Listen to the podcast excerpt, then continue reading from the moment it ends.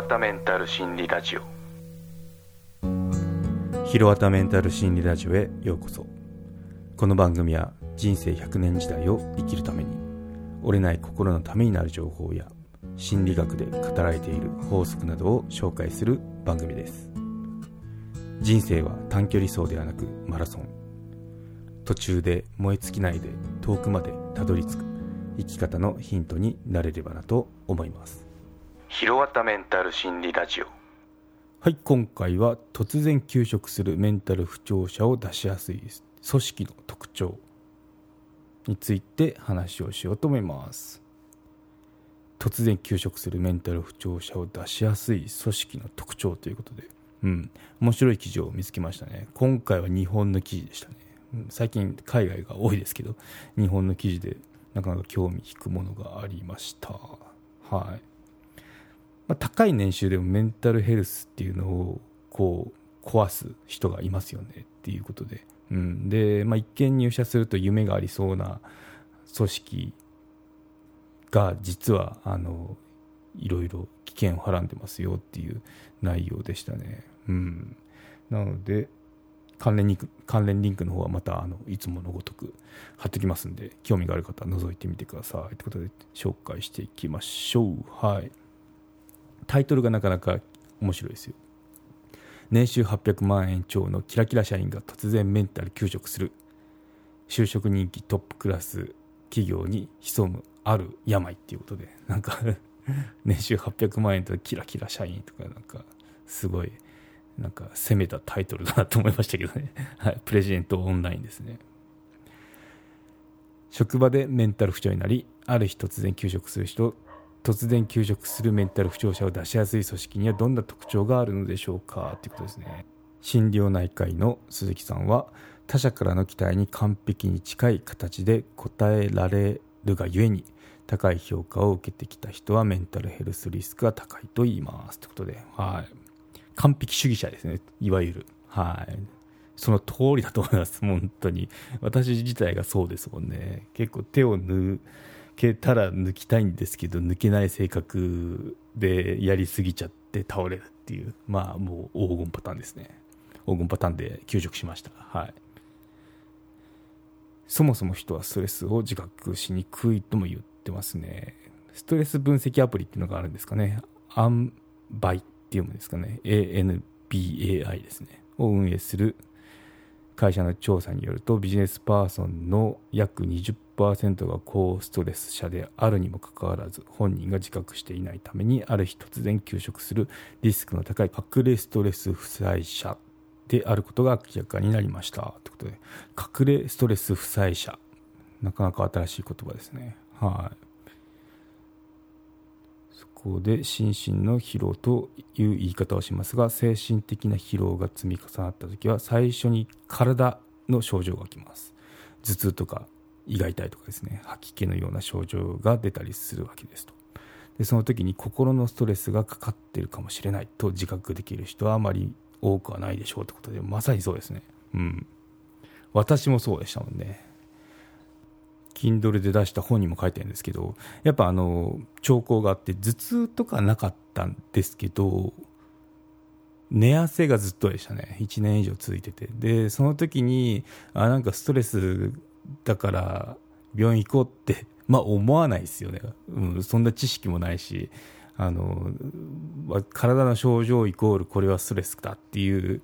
その判断っていうのは、なって痛い目に遭わないと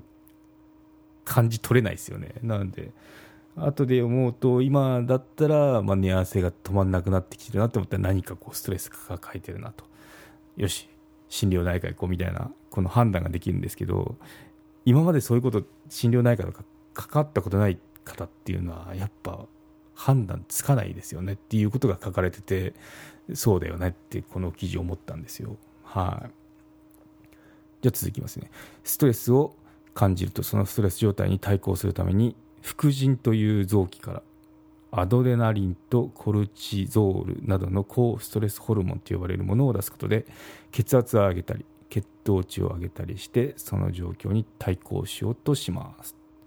その期間はストレスがかかっている状態ではありますが自分ではストレスによる反応を実感していません。むしろパフォーマンスが上がったりすることもあります。このストレス反応が自覚しづらいということがストレスの本質的な問題でもあります。ということでうん。同じことを経験しましょう私も。パフォーマンス上がりますよ。やっぱなんかこうあの私の本に書いたやつだとそうなんだろう。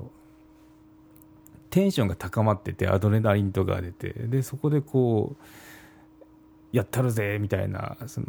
感じになってるのかなって思いましたね。っていうのはあの職場とかなんかありますよね。それそこで言うと。そうじゃなくて私の場合っていうのは平日は元気だったんですよ。あの仕事がある時は。で土日が旬ってなるような感じ。で真逆だったんですよね。っていうのは、まあ、なんでかなっていうとその平日そのくらいテンション上げとかないとあの持たないからそうしたんだと思いますね、うん、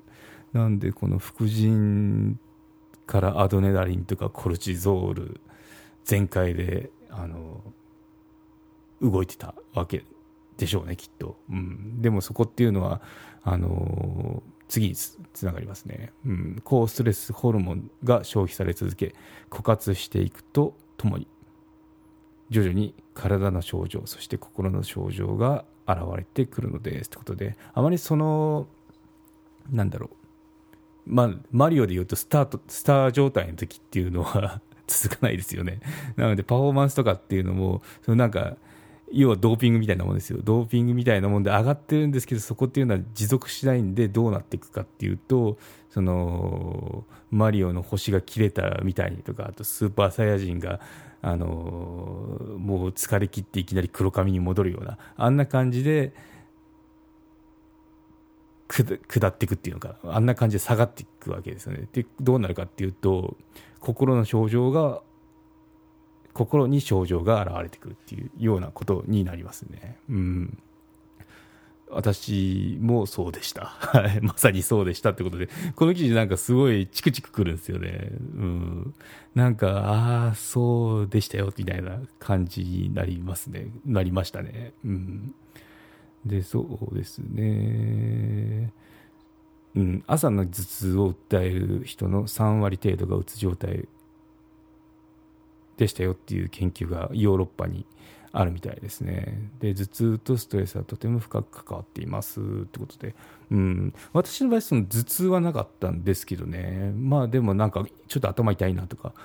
あの感じてる人はストレスっていうのを疑った方がいいかもしれないですね。うん、人間は自分の疲労を頭で考えて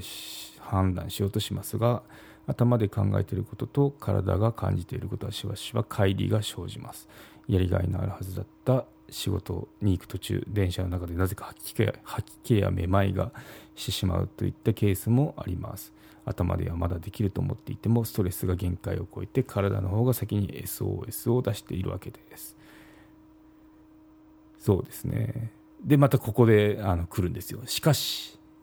体の症状が出ているからといって自分はメンタルをやられているかもと疑うのはなかなか難しいことです。そうなんですよね。ここで気づけたら本当にあのいいよなって思いますもん、うん、だからまあこういった感じであの情報配信しているところなんですけど、うん、それってもう病院行くやつですよという感じで知ってもらいたくて、うん、そう。やっぱ SOS で出てるんですけどそこに気づけるか気づけないかってあのやっぱこれ知識だと思うんですよね。なのであのこれ聞いてる方とかあのもし今回頭痛がするんですよねとか言った人が、まあ、周囲にいたり、まあ、自分自身もそうだったり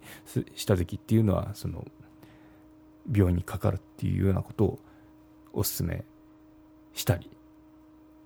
できますよね。周囲の方に。うん、はいというところで時間が来てしまいました続きは次回にまあしますねはい後編じゃあどういった組織がこういった方々を生みがちなんだろうかっていうことを次回取り上げてみようと思います。はい。というわけで今回は以上になります。ではまた。有料チャンネルのご案内をいたします。有料版チャンネル、ひろわたメンタル心理ラジオプレミアムをアップ Apple Podcast で配信中。有料会員はエピソード全編を聞くことができます。また有料会員のみのエピソードも用意しておりますご登録して応援いただけると励みになりますのでどうぞよろしくお願いいたします